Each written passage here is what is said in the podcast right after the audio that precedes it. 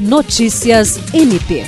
Integrantes do Conselho Nacional dos Procuradores Gerais do Ministério Público dos Estados e da União discutiram sobre o projeto do Conselho Nacional do Ministério Público, CNMP, para a realização do mapeamento étnico-racial do MP brasileiro e desenvolvimento de políticas públicas para a promoção de igualdade racial e de gênero na instituição, com redução também das desigualdades regionais. O Procurador-Geral de Justiça, Danilo Lovisaro do Nascimento, participou do encontro que foi conduzido pela Procuradora-Geral de Justiça da Bahia e presidente do CNPG, Norma Cavalcante.